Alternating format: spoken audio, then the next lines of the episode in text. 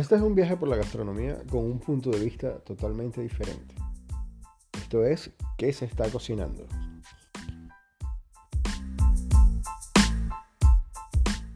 Hola, bienvenidos de nuevo a ¿Qué se está cocinando? Eh, me tomé un tiempo, bueno, no realmente me lo tomé, sino que me lo tuve que tomar porque ustedes saben que el trabajo de la cocina es constante y fuerte, entonces este, vamos a decir que fue por trabajo que había descuidado un poco el podcast, pero bueno, ya estamos de vuelta y esta semana eh, la cosa va a estar bien interesante porque tengo un invitado muy especial eh, y con un tema muy, muy interesante para todos. Él es el chef Jorge Requena, amigo de hace mucho tiempo, eh, que realizó una investigación muy particular acerca del menú latinoamericano libre de gluten. Algo que está muy en boga ahora es la comida gluten free productos gluten free, entonces este, me pareció eh, acertado invitar a Jorge y, conversar con él. Eh, Jorge, bienvenido. Cuéntanos de ti. Oye, Jair, muchísimas gracias por la invitación, un placer estar aquí. Y bueno, este, contarte de mí. Eh, bueno, por allá en el año 2009 yo tuve la, la intención de, después de desaciertos con la ingeniería, desaciertos con la informática, digo, bueno, yo siempre tenía esta vocación de, la cocina, vamos a ver qué, tal. Y bueno, te conocía en ese momento y estábamos compartiendo un hobby de, un juego de cartas y, y, te hago el comentario porque yo sabía que tú ya tenías tiempo rodando en este rubro de la cocina. Y tú me dices, bueno, chamo, si realmente te gusta, échale pichón. Si no, no vas a ver vida. Y bueno, así fue. Eh, empecé a estudiar en un instituto de, de, Maracay que se llama Chef Millennium. Este, ah, ¿Fue donde tú estudiaste? Sí, claro, con la profesora Carolina Mondú. Ah, buenísimo. Sí, la, la, coordinadora Carolina, que bueno, se le recuerda con cariño. Eh, desde el principio me apasiona, me entregué al tema de la cocina, soy muy fanático, cuando hago algo me gusta hacerlo bien, pero este, en los primeros meses yo notaba de que mis compañeros me llevaban como en el tema de la práctica me llevaban una morena y yo decía, oye, pero ¿por qué si yo practico en mi casa? Y me daba cuenta de que la diferencia es que mientras yo practicaba en mi casa con tres cebollitas, cuatro cebollitas, ellos ya estaban trabajando y pues tenían que que hacer eh, producción a nivel de, de restaurante. Estaban metidos en... Comienzo a hacer mi... Sí, ellos estaban metidos de cabeza ya en la cocina trabajando como ayudantes o como lo que sea dentro del medio. Y yo estaba trabajando en, en una empresa de fotografía, estaba como fotógrafo. Ah, recuerdo. Eh, sí, yo estaba trabajando en el fotoestudio de, de las Américas. Hacía, imagínate, tomaba fotos de embarazadas, de bebés, hacía sesiones y incluso yo pensaba estudiar fotografía. Y la novia que tenía en ese momento, cuando me empezó a tocar, eh, me, me, me, tocó empezar a tomar desnudo, me dijo, tú dijiste que ibas a estudiar cocina, de eso nada de fotografía. bueno, entonces... Bueno. sí, sí, me, me, salió bien porque, bueno, me gustó la cocina, ya me gustaba, pero no es lo mismo porque muchos son los llamados y pocos los escogidos. Me acuerdo que comenzamos a estudiar 34 personas y nos mm. graduamos 6. Y de esas 6 solamente 3 estamos ejerciendo. Entonces, sí es complicado. Hice dos años, ya mientras estaba estudiando, a los tres meses, que me di cuenta de que, de que era necesario eh, meterme en el mundo de la cocina profesionalmente ya, o sea, comenzar a, a trabajar así sea de ayudante este, dejé la fotografía y comencé a trabajar en restaurantes tipo Sibari Café, que duré dos años ahí. Pasé a Kiwi Lunch. Este, tuve la oportunidad ya después de graduado de inaugurar un restaurante que todavía está funcionando en Maracay que se llama Il Pomodorino. Es un mm. restaurante de comida italiana que queda al lado del Pipo. Ah. Muy bueno. Ese restaurante lo inauguramos. Estuve trabajando ahí aproximadamente también por un año con el dueño estuvimos trabajando en el diseño de la carta y todo esto. Pero, este, bueno, además de todo de la, de la cocina, eh, eh, yo tenía esa también como ese llamado a la enseñanza. Me surgió la oportunidad de empezar a dar clases en, en la Universidad Bicentenaria de Aragua, en la UBA, en un diplomado de, de cocina de una academia dentro de la UBA que se llama Ingenium. Y bueno, excelente. La interacción con los alumnos, el, poder transmitir conocimiento de forma efectiva, eh, tomando ese ejemplo de cómo me enseñaron a mí y de cómo me hubiese gustado que me enseñaran, reproduciendo lo bueno y evitando lo malo, ¿no? Con mis aciertos y desaciertos, pero gracias a Dios tuve buena empatía con los alumnos, eso me abrió las puertas para, para venirme al Ecuador, estoy ahorita en la ciudad de Cuenca, Ecuador, y este, bueno, una de las áreas, porque todos los cocineros tenemos nuestra, digamos, nuestra vocación más dirigida hacia algo en específico. Sí. Este, bueno, yo eh, sí desarrollé un poquito de, de, coctelería, un poquito de, cocina internacional, por supuesto. Desarrollé este, muchas áreas. No te, no te escuché bien, se cortó un poquito. Eh, que a fin de cuentas somos toderos, nosotros. Eh, sí. Donde nos suelten respondemos. Exactamente, pero hay, siempre hay algo que, que te gusta más. Sí. Y bueno, yo me decanté por la panadería. Este, he sido docente de panadería desde el año 2015 y bueno, todo ha sido un proceso de aprendizaje. Y bueno, estando aquí en la ciudad de Cuenca, eh, enseñando, eh, he dado diferentes materias, me he decantado más por el tema de panadería, pero bueno, me ha tocado dar cocina internacional, cocina básica, de todo un poco. Y entre esas materias que me ha tocado dar, me, me tocó historia de la gastronomía. Ok. Y bueno, no hay nada mejor dentro de la enseñanza que, que esos tipos de alumnos que te motivan a investigar un poquito más. Y en una clase de historia yo estoy hablando de el gluten, estoy hablando de, eh, pregunta cuál es el origen. Y yo le digo, bueno, pero es que el gluten forma parte de ciertos alimentos. Entonces, sí, pero ¿cómo empezó todo? Y eso me motivó a mí a, a, a investigar eh, esos alimentos que contienen gluten, ¿de, de dónde vienen? Ok, ok. Este, fíjate, ajá, para la gente que, porque hay muchas, eh, hay muchas dudas, ¿no? Con respecto a lo que, a lo que es el gluten en sí. Eh, hay gente que, piensa que eh, simplemente es, es un exceso de harina, hay gente que piensa que es una, proteína tóxica. Eh, entonces, vamos así. Yo he escuchado cualquier cantidad de, barbaridades con respecto a lo que es el gluten en sí. Entonces, eh, vamos, eh, explícame un poco, ¿qué es el gluten? Bueno, si nos vamos al concepto más básico, vamos a, a, decir que el gluten es un componente que se encuentra dentro de algunos cereales, primordialmente dentro del trigo, y que se, se define como una proteína. Pero eso digamos que es un concepto de Wikipedia, es lo que nos diría de una forma muy básica lo que es el gluten. Okay. Lo interesante del gluten es ver qué tipo de proteína es okay. y qué ocurre cuando la consumimos y sobre todo cuando la consumimos en exceso. Okay si pensamos en una proteína como una conjunción de aminoácidos, nosotros sabemos que nuestro cuerpo puede este, o debe consumir proteínas, pero hay ciertos aminoácidos que nuestro cuerpo produce por sí solo, que son los aminoácidos clasificados a nivel teórico como no esenciales. O sea, no necesito consumirlos, mi cuerpo los produce por sí solo. Y los aminoácidos esenciales son los que yo debo consumir para poder nutrirme a nivel de proteínas. Exacto. Este, investigando eso, pues el gluten dentro de la clasificación de, de las proteínas está compuesto por aminoácidos no esenciales, cosas que mi cuerpo puede producir por sí solo sin, yo necesidad de, sin tener necesidad de dárselos. Es por esto que cuando consumimos el gluten, en nuestro organismo se genera un exceso de eso que está ahí. Mm. Recordemos que las proteínas son catalizadores orgánicos. Eh, eh, las proteínas aceleran reacciones. Sí.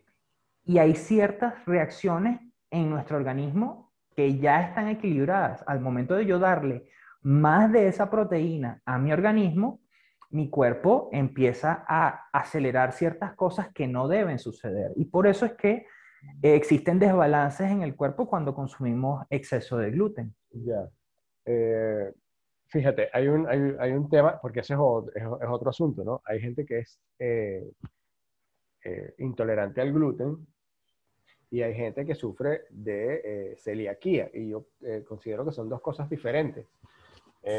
Entonces, en, en, términos claros, así como, como te comentaba antes, así, con manzanitas, ¿cuáles son las consecuencias más comunes de, de, este alto consumo de gluten o de un exceso de consumo de gluten para el cuerpo? Bueno, manzanas y peras, vamos a decir que un celíaco de, de plano no puede consumir gluten, ¿sí? Es, puede ser hasta mortal, ¿sí? Porque, porque vamos a generar unos desbalances tan graves que, que pues el, el, cuerpo va a colapsar. Ahora, personas que presentan cierta intolerancia, hay muchos, porque también se ha demonizado el gluten, este, y este, hay que llevar las cosas a, su justa medida.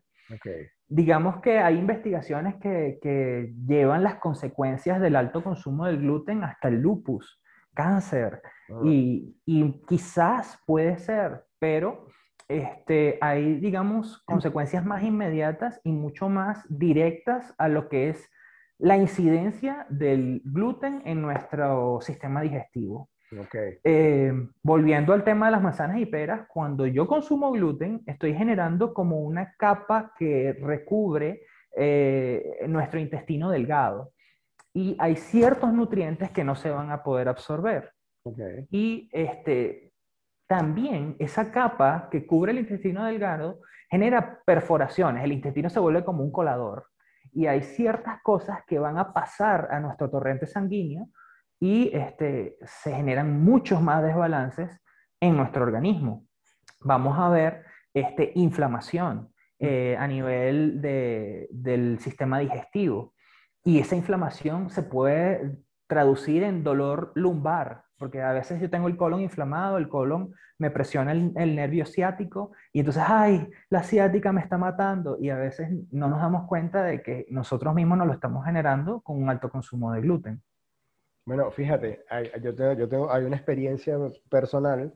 Eh, mi esposa eh, tiene un principio de endometriosis y, y ella, pues, nosotros decidimos reducir el consumo de gluten precisamente porque ese es el caso, pues llega, llegaba un momento de esa infección del colon, eh, se, se aunaba, presionaba ese endometrio de ella, que igual está inflamado todo el tiempo, y los dolores eran fatales. Entonces, claro, eh, decidimos por esa razón eh, empezar a, consumir menos gluten, y de hecho es, prácticamente lo hemos eliminado.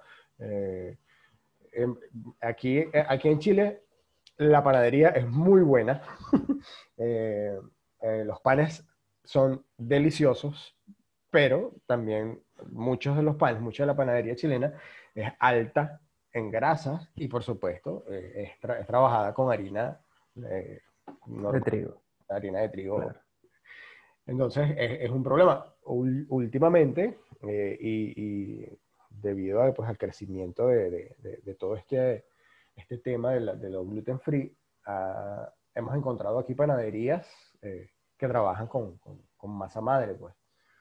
Este, y, y, eso, mira, o sea, sigues comiéndote un pan rico y, y, y estás eh, totalmente eliminando prácticamente por completo el, el, consumo de gluten. Porque otro problema es que aquí en Chile hay una estadística alta de eh, cáncer de colon, de colon irritable, sí. Y últimamente se ha visto eh, mucha celiaquía. Entonces, este, la gente acá se está preocupando un poco más de reducir el consumo de, de pan corriente. Pues. sí, bueno, hay muchísimas cosas que vas hablando y se me van despertando ideas en la cabeza, ¿no? Este, por ejemplo, el tema de la celiaquía no es como jugar la R, no es que, ay, soy celíaco, o sea, me tocó. No, eh, eh, eso es algo que se va desarrollando por excesos, excesos que, que tú mismo vas generando en tu organismo. Eh, otra, otra cosita que dijiste por ahí era el tema de las panaderías con masa madre.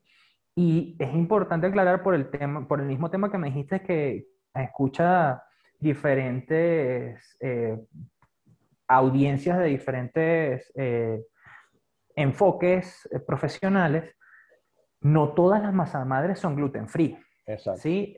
Este, el hecho de que veamos una panadería que anuncie que trabaja con masas madres, eh, no necesariamente, y lo más seguro es que no sea gluten free. Me imagino que, bueno, cuando refieres a, a, masas madres, te refieres a eso, pues a masas hmm. madre de arroz, a masas madre de, de otros tipos de cereales que, que, bueno, que ya hablaremos de esos eh, alternativas gluten free.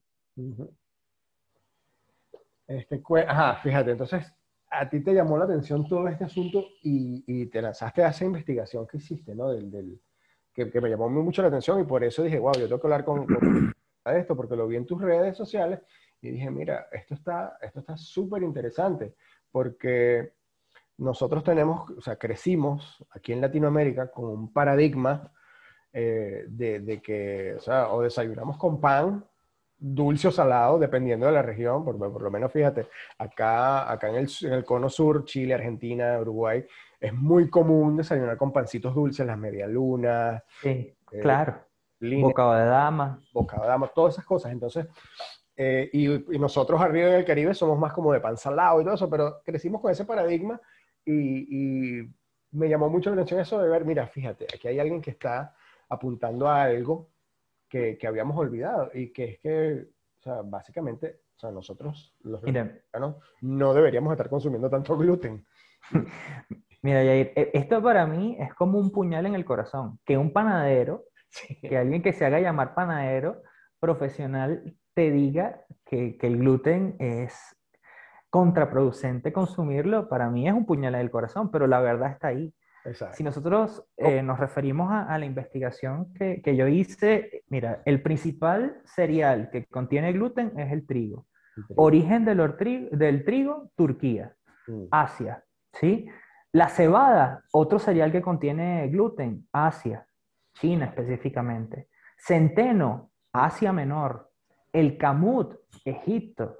La espelta, Irán, el Medio Oriente. O sea, nada que ver con eh, Latinoamérica. No, o sea, eh, lo que es el nuevo mundo, que es donde estamos, aquí no había nada con gluten. Cuando llegaron los colonizadores, que es lo que, lo que se llama el Día de la Raza, que, que, se mm. celebra que el descubrimiento, el mal llamado descubrimiento de América, bueno, América siempre estuvo aquí, sí. este, eh, los colonizadores se resistían a comer lo que comían nuestros aborígenes y este, comenzaron a importar semillas de este tipo de cereales.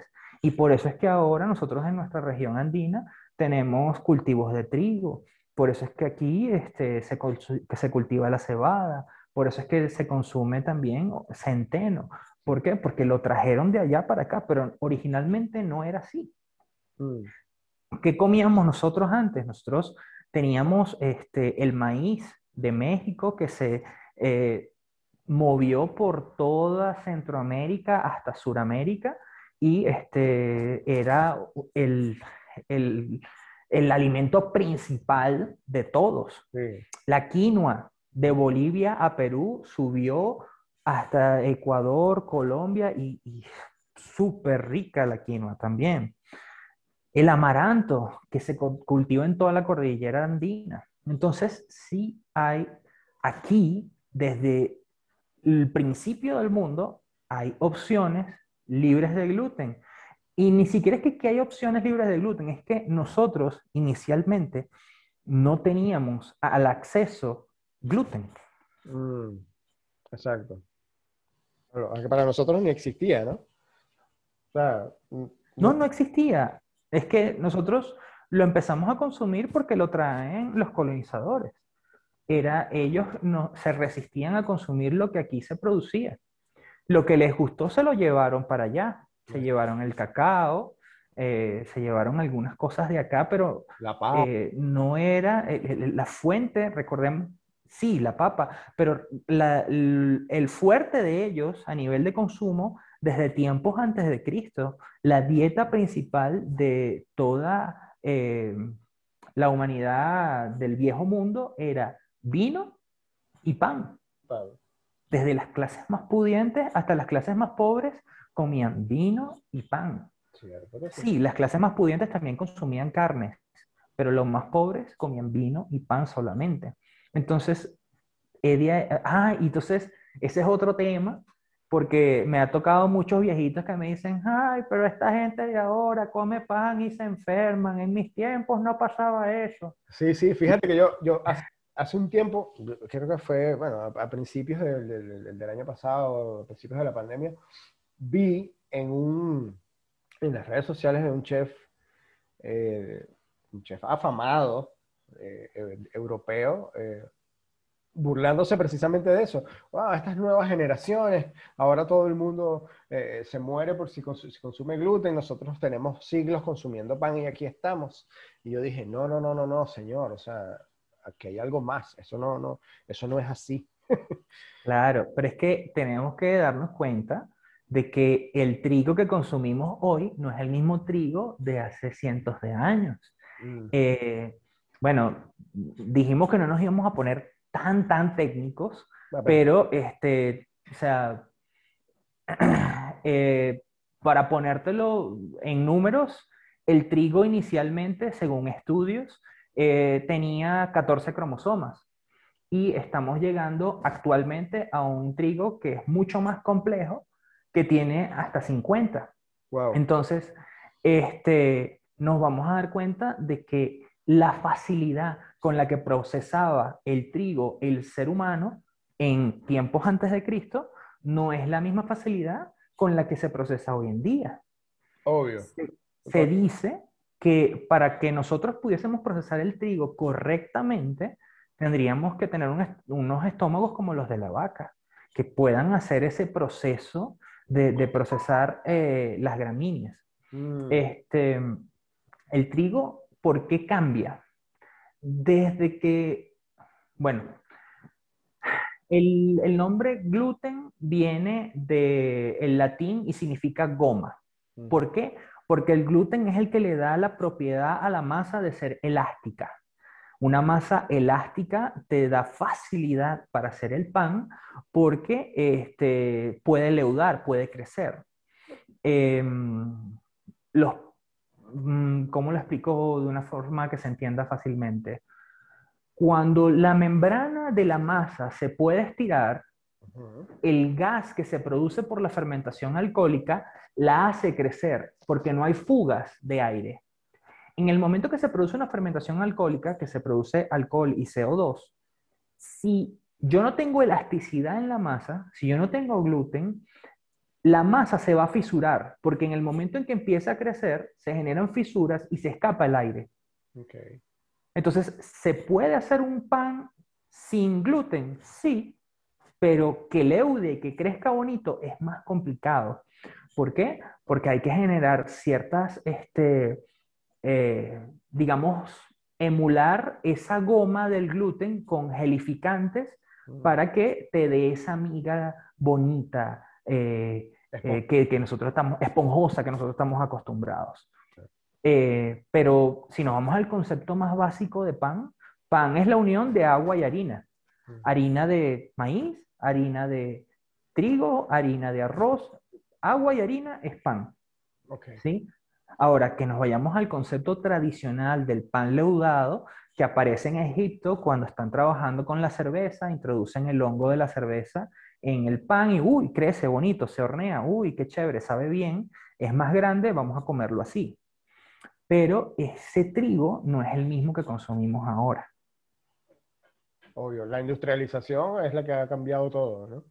Exactamente. En los años 60, Yair, cuando comienza este, toda esta parte de industrialización de los alimentos, que empieza la, parte de la manipulación genética, este, la proporción de gluten que contiene el trigo pasa de un 5% a un 50%. Entonces, la cantidad de gluten que comenzamos a ingerir cuando nos comíamos un pan en los años 60 no es la misma cantidad de gluten que le estamos aportando a nuestro organismo cuando lo comemos en el año 2021. Claro, obviamente, wow, eso es, esas estadísticas de verdad que te, te, te, te golpean, entonces, wow, imagínate. Claro, entonces tú dices, ah, que, que cuando yo estaba joven, esas cosas no pasaban, se han comido pan por los siglos de los siglos y, y ahora la gente con esta susceptibilidad, ahora todo es una ofensa. Bueno, pues es que es diferente. El trigo no es el mismo y por supuesto, aunque el ser humano sea el mismo, el trigo que te estás consumiendo no. Y, las reacciones en tu organismo se van a ver, se van a notar. Entonces va a llegar un momento que yo considero que la gente todos vamos a tener eh, sensibilidad al consumo del gluten, porque, o sea, imagínate, yo como profesor de panadería que tengo que probar lo que mis alumnos hacen, así no quiera, yo tengo que ver cómo está el producto y a veces sí, yo puedo evaluar visualmente la textura, el olor, eh, el sonido de la corteza, pero el, el sabor eh, hay que probar, no hay otra forma. Mm. Entonces, realmente es, es complicado. Sí, no, es un dilema para ti, me imagino, que como, como chef panadero, profesor de panadería, eh, estar consciente de que el gluten es malo, coño, es, un tema, ¿no? sí, bueno, esto me ha llevado a mí a ir, a, digamos, a involucrarme un poquito con lo que es eh, la panadería gluten free, panes de arroz, panes de coco, panes de yuca, pero este, digamos que no hay no es tan comercialmente aceptado como para que los alumnos digan yo quiero aprender eso. Claro. Eso es algo que tenemos que ir fomentando con dinámicas como la que estamos desarrollando en este momento, que la gente vaya generando ese interés y quieran aprender eso. Sí, este, sí te escucho. Sí, es que fíjate, de hecho, eh, yo actualmente estoy incluyendo en el menú, eh, yo, bueno, tú sabes que así como tu, tu especialidad tu, tu, tu, fuerte ha sido la panadería, tú, bueno, sabes que el mío siempre fue la cocina asiática y en, eh, en particular la cocina japonesa. Entonces estoy trabajando, como siempre, como casi siempre, con cocina japonesa.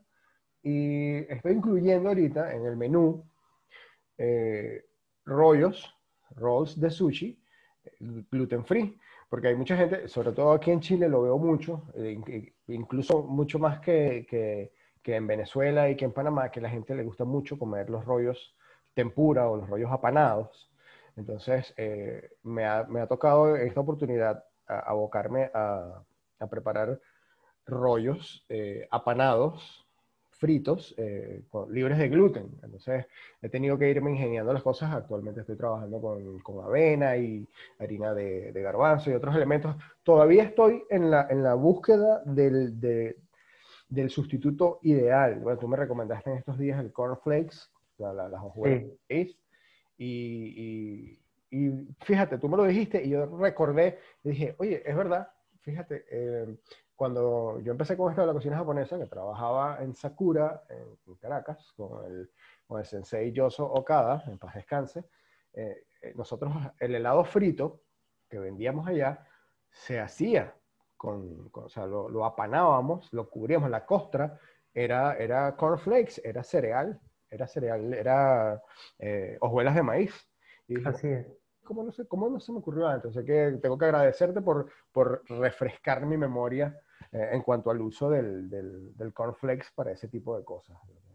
Bueno, es que en eso estoy, Jair. Eh, es mi trabajo en el sentido de que al trabajar tantos años con alumnos, eh, yo no quiero que ellos sean unos eh, simples repetidores de recetas, pues yo les digo, para repetir recetas, vayan a YouTube, ¿sí? Ahí hay muchísimas recetas y van, van, van, pelean y les salen. Pero yo quiero que, que, imaginen, que inventen, que innoven. Y en esto de sustitutos de, del trigo, pues eh, obviamente tú tienes mucha más experiencia que yo en el tema de la cocina tampoco te quiero decir viejo, pero tampoco quiero ir al, otro extremo. Pero,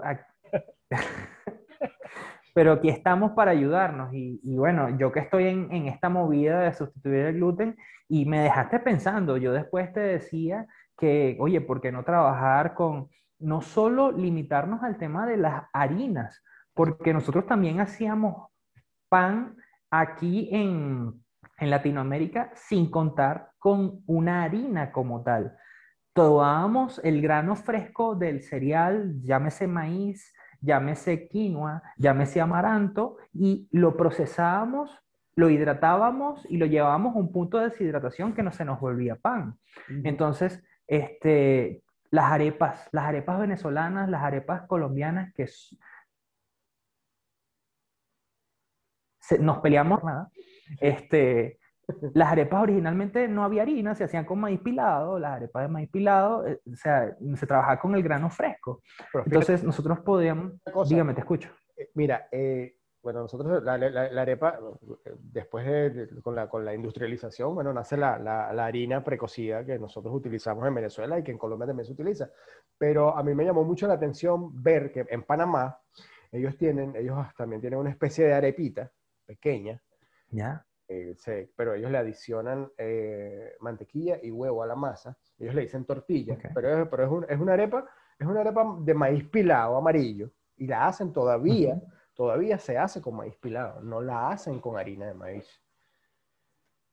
Y, es que nosotros no podemos perder nuestras raíces, que, y más cuando esas raíces nos están haciendo daño, mm. porque en, inicialmente sí, en los años 1800 eh, digamos que el trigo no, no, hacía tanto daño y que bueno, está bien, podemos consumir este, eh, toda esta, eh, esta transculturización por el tema de la colonización. Pero ahorita este, que vemos que ya nos está haciendo daño, oye, hay que bajarle al consumo y podemos apropiarnos de esas raíces que hemos dejado un poquito olvidadas para hacer este tipo de tortillas de maíz pilado. Podemos utilizar yo, pensaba, eh, quizás sería muy dulce, pero una forma de hacer tu, tempura sería con una, mezcla de cachapa, por ejemplo, de tortilla de maíz. Ah, meter el, rol completamente en, esta mezcla que es húmeda, que es de cachapa, que se aglutina, que no tiene trigo, pero que, es, húmeda y al meter la fritura tienes una corteza de cachapa. Eh, quizás sería muy dulce, pero habría que probar. Hay que probarla siempre. Y eso, y eso bueno, fíjate, que en, eso sí estamos como que en la misma página, porque a mí me gusta eh, precisamente eso, ¿no? Investigar, resolver, innovar, buscar cosas diferentes y, e ir adaptándolas. Eh, todo siempre, por supuesto, yo lo siempre lo he dicho aquí en el programa, eh, llevándolo a, a, la cocina real, a la comida real, tratar de utilizar la menor cantidad posible de ultraprocesados. Entonces, este, fíjate, eh, yo hace, hace unos siete, no, creo que más, ocho, nueve años, em, hice, yo creo que fue mi primer intento de apanar un producto, eran unos camarones, con algo diferente al panco, a la, a la, miga de pan tostado, que es el panco. Y, y, estaba en Venezuela todavía, y utilicé casabe molido. El casabe, para, para, los, para, los, para los que no son venezolanos y que me están escuchando, es una torta que nosotros comemos, es una especie de pan también. Es una especie de pan tostado, es una tostada hecha con harina de yuca.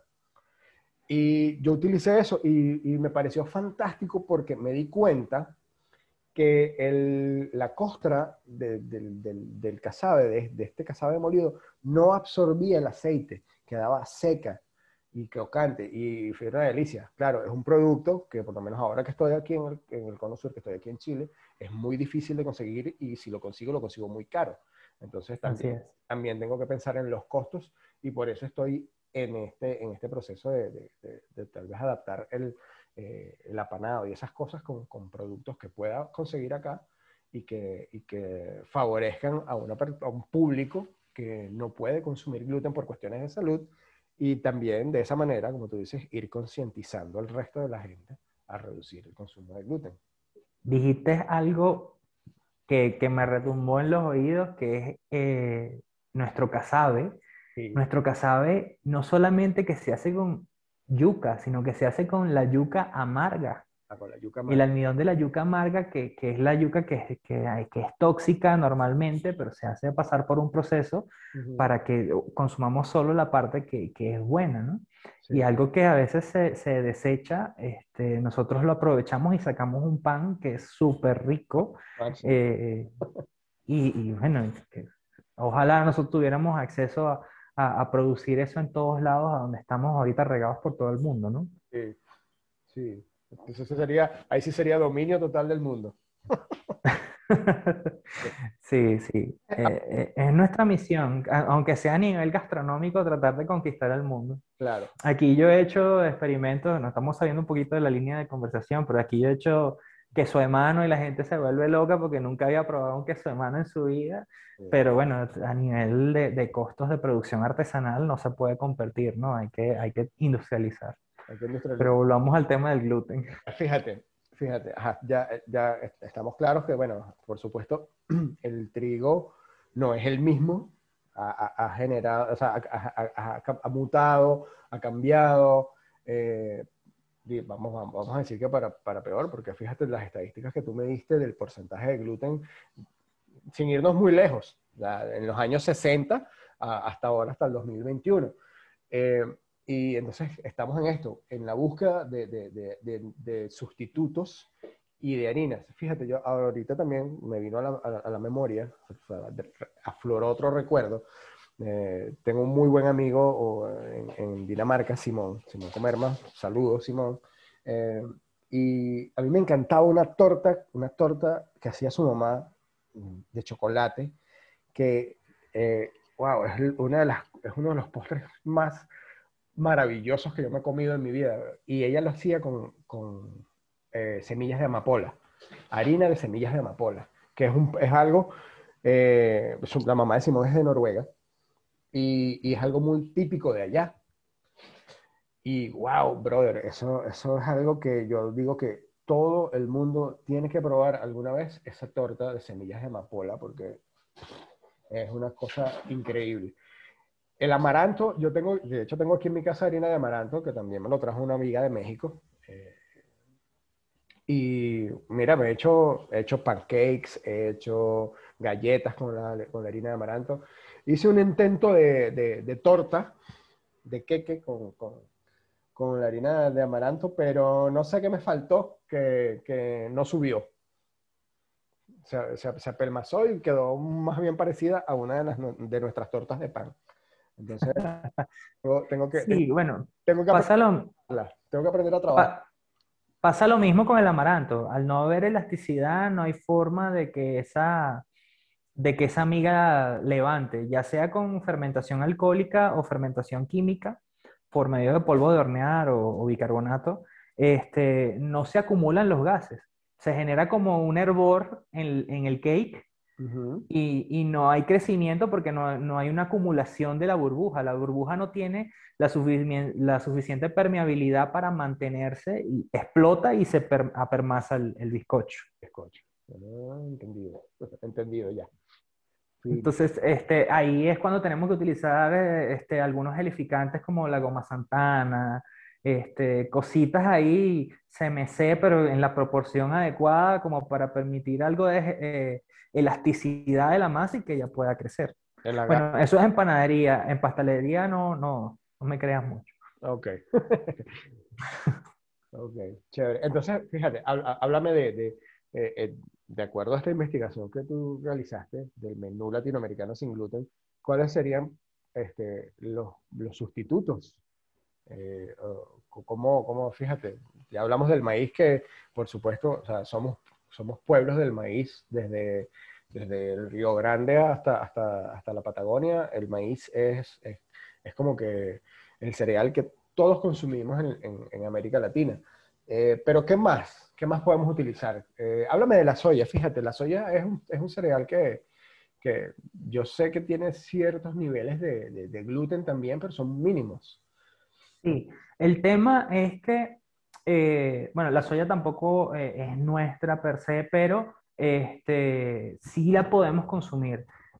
¿Qué pasa? Estos cultivos que, que se tienden a industrializar, que se hacen juntos, por ejemplo, en las zonas donde se produce eh, arroz, trigo, Asia en general, este, naturalmente, sin necesidad de que el hombre intervenga, más allá de poner el, cultivo uno al lado del otro, hay una, este, una digamos, eh, polinización cruzada es el nombre, ¿sí? Entonces comienzan a haber hibridaciones de las plantas a pequeña escala que empiezan a ponerle trazas de gluten a ciertos cultivos que originalmente no los tenían. ¿Sí? Mm. Entonces, este, nos, nos pasa con la avena. La avena naturalmente no tiene gluten, pero la avena no es que haya eh, hibridación o polinización cruzada, sino es que muchas veces la procesaban en los mismos molinos donde procesaban el trigo. Claro. Y creíamos que por consumir avena estábamos consumiendo algo libre de gluten y no, sí tenía trazas de gluten. Entonces, sí, la soya es un buen sustituto, tiene una eh, este, eh, composición proteica de alta calidad, pero, este, y cuando me refiero a proteínas de calidad, me refiero a esas proteínas que contienen aminoácidos eh, esenciales, aminoácidos que yo no puedo producir por mí, o que el ser humano no puede producir por su cuenta y que necesita consumir eh, por medio de la alimentación. Entonces, sí, la soya es excelente. Yo con mis alumnos en la materia de cocina vegetariana eh, hemos hecho nuggets de, soya, mm. nuggets de, de lenteja, hemos visto cómo este, no solamente los cereales, sino las alubias se pueden este, transformar en masas que pueden llegar a ser sustitutas del trigo. Mm, interesante, muy interesante. Entonces, este, mira, vamos a hablar de la harina de maní, algo que, que yo no sé por qué no se produce a mayor escala. La harina de maní Mientras la carne de res tiene 26% de proteína eh, en su proporción, la harina de maní, una vez que se le extrae la grasa y que queda solo harina, tiene un 50% de, de proteína. Es decir, que cada 100 gramos de harina de maní consumida son 50 gramos de proteína pura que yo estoy consumiendo. Entonces, este, y es una proteína de alta calidad, una proteína que está compuesta por más de 17 aminoácidos. No, imagino. no sé si me estoy poniendo demasiado técnico nuevamente, pero es súper importante. Sí, no, está perfecto. Y eso, es súper importante. Y fíjate, eh, yo desconocía la existencia de la harina de maní hasta este momento. Sí, nos pasa lo mismo que con la harina de almendra, que utilizamos para hacer los macarons. ¿sí? Ah, sí. La harina de almendra es súper rica y una vez que le extraemos el contenido graso, que sacamos el, el aceite de almendras, que nos queda solo harina de almendra como tal, el contenido, no tengo eh, el número exacto del maní sí, porque hice una investigación recientemente también, pero eh, tiene un contenido proteico también súper alto, súper alto, similar al, similar al del maní. Y que ahorita que está de moda también la, la, la comida keto, que me he puesto a investigar con respecto también a la panadería keto, que no es solamente gluten free, sino carbo free. Carbo free, exacto. Exacto, entonces hacemos panes con harina de almendras, panes con harina de maní. Nada, imagínate tú. Bueno, fíjate, yo estoy haciendo eh, rollos de sushi keto.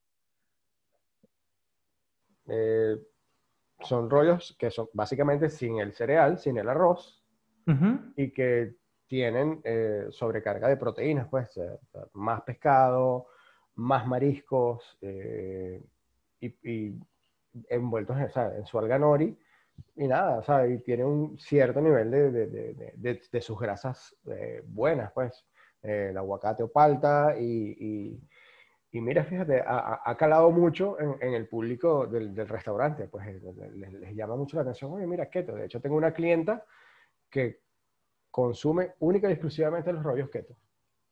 Mira, me, me, encantaría estar ahí para estar echando coco contigo con esas recetas y ponernos a inventar, mezclando conocimientos, porque suena súper interesante lo que estás haciendo. Este, bueno, yo te animaría a que probaras hacer eh, una pasta de, de, almendras, de nueces, de maní, la mezclaras con, con, el, con el aguacate y utilizaras eso como, con la cobertura del alga nori para hacer tus rollos. Vamos a ver. es buena idea. Uh, Mira, he sacado cualquier cantidad de buenas ideas de esta conversación y, bueno, creo que ese era el, objetivo principal, ¿no? Eh, eh, eh, sacar, sacar, intercambiar conocimiento.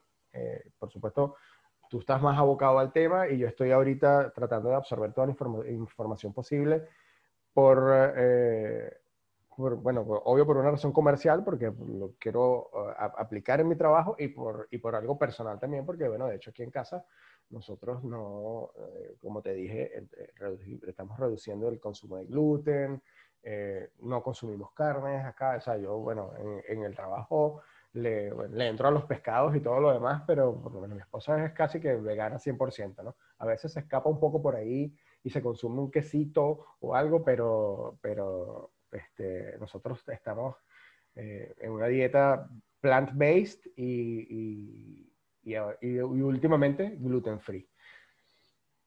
Bueno, sí, es que e, e, esa, hacia allá tenemos que ir todos, ir reduciendo uh, poco a poco el consumo de gluten. Este, y es que es muy difícil hacerlo de forma tajante. Eh, esas personas que, que, dicen, no, este, voy, voy a, este año es el año, voy a comenzar a trotar. Y trotan la primera semana tres kilómetros diarios y ya después de la segunda semana no hacen nada. Entonces, yo creo que es un proceso porque son años y años de costumbre, a menos que ya estés presentando una mm, celiaquía como tal, este, hacer la transición poco a poco y va a llegar un momento de que ya no, no vas a sentir la necesidad de consumirlo. Este, sí. a, mí me ha a mí me ha tocado hasta asesorar tesis aquí porque este, en Ecuador eh, la educación gastronómica eh, llega hasta tercer y, incluso a cuarto nivel. Mm. Y me ha tocado dar clases en institutos de tercer nivel y este, tienen que desarrollar tesis para graduarse. Y mm, cuando les estoy asesorando y me dicen, oye, profe, pero ¿cómo lo llevo? ¿Cómo lo hago? Y, les doy eh, eh, estas ideas y me dicen, oye, profe, pero ¿de, dónde usted saca esas, esas cosas? A mí nunca me, se me hubiese imaginado sacar una harina de maní, o sea, pero, pero es que ahí es donde tenemos que apuntar, a esa inventiva que tú estás desarrollando de roles keto, de cosas que sean gluten free para procurar la salud de la gente. Yo tuve un profesor de, en Chef Millennium que me dijo que los cocineros somos, podemos ser asesinos silenciosos. Sí. ¿Sí? Entonces, eh, sin, sin querer queriendo, podemos estar alimentando mal a nuestros clientes y estándoles ocasionando prejuicios a su salud que lamentablemente no tienen marcha atrás. Exacto. Exacto. Este, mira, de verdad que ha sido, ha sido una conversación eh, bien nutritiva en todos los aspectos. Eh, ha sido sumamente interesante. Eh, creo que, que, se, ha cumplido el objetivo ¿no? de, exponer esto de, de, la dieta libre de gluten y, seguir que, que, insistiendo pues, en, en algo que, que, ha sido como una línea de, de mi podcast, que es eh, una mejor alimentación. Y me parece que este, este, esta conversación contigo ha sido, pero súper acertada, buenísima. Em, yo tengo que decir también que, que, recuerdo esa anécdota que contaste al principio, de que te dije que, que, si de verdad te gustaba la cocina, pero que te tenía que gustar de verdad, eh, le pusieras todo el empeño, porque si no, te dije, nada, si no, sigue tomando fotografías. Eh, y de verdad me siento súper orgulloso de, ver todo eh, tu recorrido profesional hasta donde has llegado ahorita. Me parece súper genial que estés dedicado a la docencia eh, en el área de la gastronomía, porque muy pocos, muy pocos tienen esa, esa vocación. A mí me encantaría hacerlo también, pero estoy tan metido de cabeza en los restaurantes que, bueno, eh, tendría que de verdad eh, readministrar mi tiempo para dedicarme a, a, enseñar, porque también me gusta enseñar, me gusta que la gente conozca, no, no soy, porque sabes muy bien que hay algunos colegas que no les gusta compartir lo que saben y bueno, eso de verdad que es bien balurdo, bien, bien feo. Jorge, una conclusión así general acerca de, la alimentación sin gluten. Mira, una conclusión general, eh, podríamos decir que el gluten no es algo nuevo, el gluten es algo que, siempre ha estado ahí. pero que en los últimos años su proporción en ciertos alimentos ha aumentado. Y el hecho de que nuestros antepasados basaron su dieta en alimentos con gluten no significa que nosotros no tengamos que hacer un cambio, porque las consecuencias están ahí. Cada vez vemos más personas con eh, intolerancias, con este, inflamación intestinal, con síndrome de colon irritable, con, este, bueno, tantas consecuencias negativas que tiene el consumo de gluten. Y nosotros desde tiempos eh, súper antiguos hemos tenido el ejemplo de nuestras tradiciones indígenas, aborígenes, de una alimentación libre de gluten. Y ellos vivían muy bien. Así que este, nosotros podemos tener una dieta más basándonos en el maíz, más basándonos en la quinoa, más basándonos en el amaranto, en el maní. Podemos utilizar este, tantas alternativas que, que siempre han estado ahí y que le hemos tenido abandonadas. Los mexicanos tienen sus tortillas de maíz, nosotros tenemos nuestras arepas de maíz, eh, los colombianos también tienen sus arepitas, pero tienen también el pancito de yuca, mm, que, es delicioso. Pero bueno, por ahí también podríamos hablar más adelante del lactosa free. Pero mm. bueno. Ahí vamos, eso, apúntalo por ahí, apúntalo por ahí, que eso lo, podemos, lo podemos eh, eh, extender en otro, en otro episodio del podcast. Mira, Jorge, mil gracias, de verdad. Esto ha sido genial. Eh, a todos los que nos han escuchado, pues este, gracias por estar ahí. Esperemos que esto sirva para ir tomando un poquito de conciencia en cuanto a la alimentación. Eh, con que colaboren, por favor, con nosotros los cocineros que estábamos en los restaurantes eh, y traten de entender un poco que, que, estamos tratando, muchos estamos tratando de trabajar para su salud, para bien. Así es. Pues, eh, Jorge, gracias. Gracias por, por, por, esta, esta conversa tan buena. Lo que nos faltó fue eh, el cafecito. Pero de verdad que ha sido lo máximo. Gracias. Y bueno, este, este podcast eh, está abierto para cualquier otro tema que, bueno, ya, ya tenemos ese lactosa free por ahí. Pero este podcast está abierto para cuando quieras hablar, tengas algún tema por ahí nuevo, mira, estoy en esto, y dale, vamos a, y grabamos otro. Oye, a ver si hacemos un tema que no le tiremos tan duro a la panadería, ¿vale? Porque esto me rasgó el corazón. Y mira, a estas horas, un cafecito, a menos que sea descafeinado, pero te, te acepto más un roncito, Jair. Eso sí, eso sí va. el, próximo, el próximo episodio, cada uno con su vasito de ron. Sí, aquí tengo una, una botella de linaje de Santa Teresa, pero está vacía. Ah, pero eso es como tener la mamá, pero tenerla muerta. Oye, hermano, pero bueno, ahí me quedó por lo menos el recuerdo. Ah, está bien, está bien. Bueno, eh, me queda solamente despedirme. Eh, bueno, que estén pendientes porque volvemos con eh, qué se está cocinando la próxima semana. Y bueno, nada, aquí estaremos de este lado de su dispositivo trabajando para ustedes. Eh, esto fue que se está cocinando y nos estamos escuchando. Bye bye.